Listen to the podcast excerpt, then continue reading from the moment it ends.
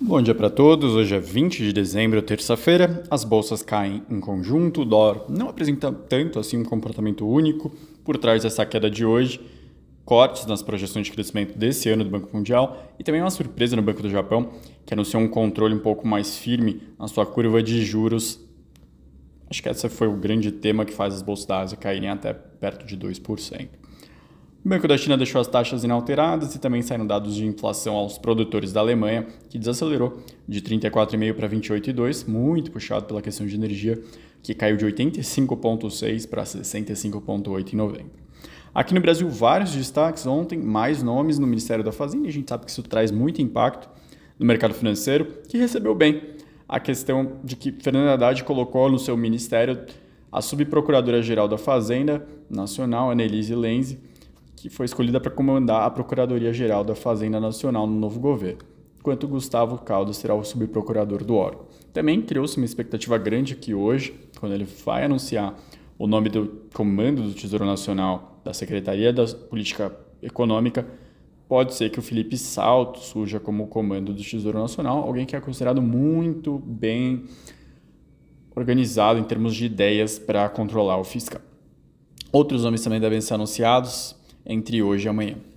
Dito isso, outros destaques: pesquisa da Raso mostrou que 44,5% das famílias vão utilizar o dinheiro do 13º para quitar dívidas antigas, atuais, comprar material escolar ou pagar tradicionais impostos do início do ano, como IPVA e IPTU. A segunda parcela do terceiro, 13º salário deve representar uma injeção de 250 bilhões de reais na economia, segundo cálculos do DIEESE. Uma pequena, mas significativa parcela de 12% vai poupar ou investir o dinheiro, outros 43,5% do, do total estão prontos para fazer compras de Natal, viajar, passear, gastar com festa. Individualmente, a principal resposta foi compras de Natal, 35%. Mas considerando o pagamento de dívidas vencidas e a vencer, aí sobe para 41%. 41%. Um destaque interessante do valor econômico, fizeram um cálculo que mostrou a contratação de 61 bilhões de reais em investimentos para ferrovias. Ferrovias que em 2022 vão ser responsáveis por 19% da movimentação de cargas no país, enquanto rodovias representam 63%, então isso pode mudar um pouco em termos de percentual nos próximos anos.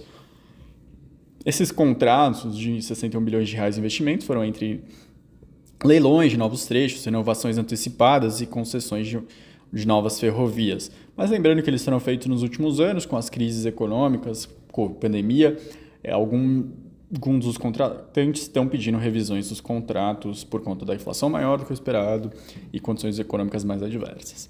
No Rio Grande do Sul, eles conseguiram eliminar para leiloar hoje a Corsã, que vai acontecer às 10 horas na B3 em São Paulo. A Corsã é a estatal gaúcha de saneamento o governo, então, que estudou durante o primeiro mandato do Eduardo Leite, agora vai avançar nesse, nessa privatização. Uma novidade mostrada pelo Estadão aponta que o Lula recriará o Bolsa Verde, um programa social que ficou um pouco esquecido nos últimos anos.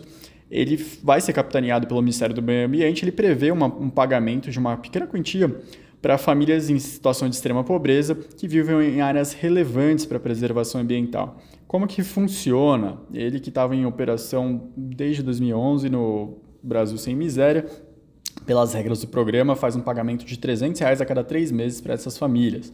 Os recursos já estão previstos em 200 milhões de reais no orçamento do Ministério do Meio Ambiente. O valor ainda não está tão claro assim se vai ser revisado ou não. Ele tem um critério de exigência que as famílias estejam registradas no cadastro único do governo federal, além de ser beneficiado no programa Bolsa Família e de ganhar até R$ 77,00 por pessoa por família por, da família por mês. O alvo são famílias que vivam perto dessas áreas de conservação ambiental. Falando sobre outro tema, paralisação em aeroportos já causam atrasos e cancelamentos de voos. Obviamente, as empresas ligadas ao setor de turismo estão tendo um impacto mais negativo na bolsa de valores. Essas paralisações que não têm data para acabar, mas que estão ocorrendo entre 6 horas e 8 horas da manhã se repetindo diariamente. E por fim, um destaque específico de uma das empresas listadas em mercado, o Banco do Brasil já investiu 200 milhões de reais em startups. Esse programa de Corporate Venture Capital do Banco do Brasil já fez esses investimentos dos 270 milhões de reais disponível de, disponíveis depois de analisar 344 empresas inovadoras. Eu me despeço de vocês, uma ótima terça-feira. Até amanhã.